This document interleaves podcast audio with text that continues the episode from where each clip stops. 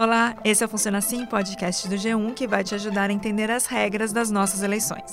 Eu sou Juliane Moretti e nesse episódio eu conto o que acontece com os votos em branco e nulos. As turbulências políticas dos últimos anos no país vão se refletir nas urnas em outubro. O número de eleitores que pretendem votar nulo ou em branco é quase três vezes maior do que em 2014. Desde que o Brasil voltou a ter eleições diretas para a presidência, o comparecimento às urnas aumentou muito. Em 2018, quase 50 milhões de pessoas a mais saíram de casa para votar, se a gente comparar com o ano de 1994. Apesar disso, uma fatia considerável desse público não opta por nenhum candidato e acaba votando em branco ou anulando até o voto. Quando um eleitor vai à urna, ele tem quatro opções: Pode votar em um candidato, votar na legenda, votar em branco ou anular o voto. E qual é a diferença entre as duas últimas opções? Na prática, nenhuma.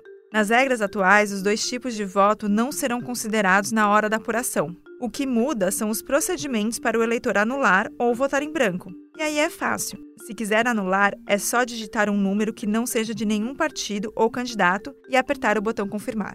Para votar em branco, já tem um botão na urna escrito branco. Eles chamam assim porque antigamente, quando as cédulas eram de papel, o eleitor poderia deixá-la em branco e depositá-la na urna.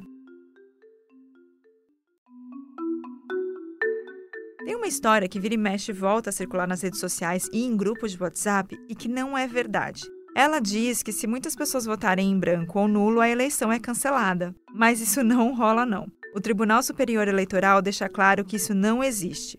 O que o Código Eleitoral diz, na verdade, é que vai ser marcada uma nova eleição no caso de nulidade de mais de 50% dos votos. Só que essa palavra nulidade não tem nada a ver com os votos nulos. Ela se refere a casos em que um candidato com a maioria dos votos é retirado da disputa, por exemplo, por alguma irregularidade.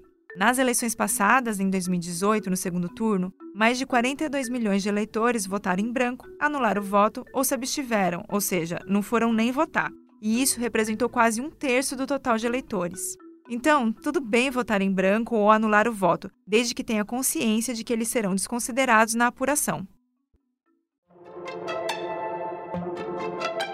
O Funciona Assim está disponível no G1, no Globoplay ou na sua plataforma de áudio preferida. Se você gostou desse conteúdo, vale a pena seguir na Amazon ou no Spotify, assinar no Apple Podcasts, se inscrever no Google Podcasts ou no Cashbox e favoritar na Deezer.